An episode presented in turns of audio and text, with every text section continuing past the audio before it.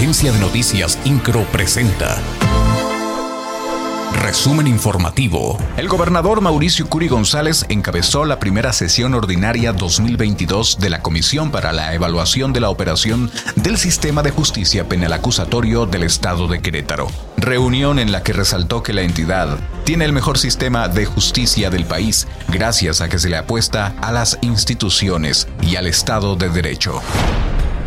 En otro tema, con tecnología, educación y desarrollo se logrará llevar a Querétaro al siguiente nivel, afirmó el gobernador Mauricio Curi González al encabezar el inicio del ciclo escolar 2022-2023 del Sistema Estatal de Educación Básica, donde anunció que con una inversión de casi 40 millones de pesos para este primer año, todas las escuelas públicas de nivel básico contarán con Internet gratuito.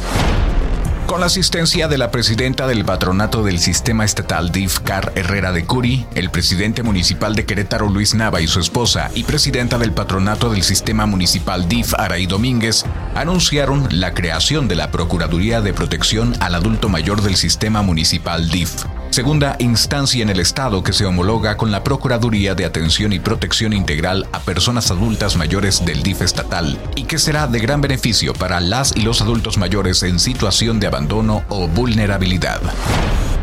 Ya hay acercamiento con tres concesionarios que desean invertir en el transporte público de Querétaro. El gobernador del estado, Mauricio Curi González, indicó que ya se tuvo acercamiento con ellos para conocer sus intenciones. Destacó que esto tiene por objetivo mejorar el servicio del transporte público en la zona metropolitana.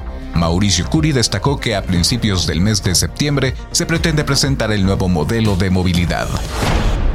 El coordinador de la UCEBEC, Raúl Iturral de Olvera, dio a conocer que cinco planteles que albergan seis escuelas de educación pública no abrieron sus puertas en este regreso a clases. Puntualizó que esto se debe a que no se terminaron los trabajos de rehabilitación por parte del Instituto de Infraestructura Física Educativa del Estado de Querétaro. El gobernador del estado, Mauricio Curi González, dio a conocer que el tren Bajío se construirá durante la siguiente administración federal. Indicó que esa es la instrucción del presidente de la República, Andrés Manuel López Obrador. Este proyecto del tren Bajío recorrería la Ciudad de México, Querétaro, San Luis Potosí y Guanajuato. INCRO, Agencia de Noticias.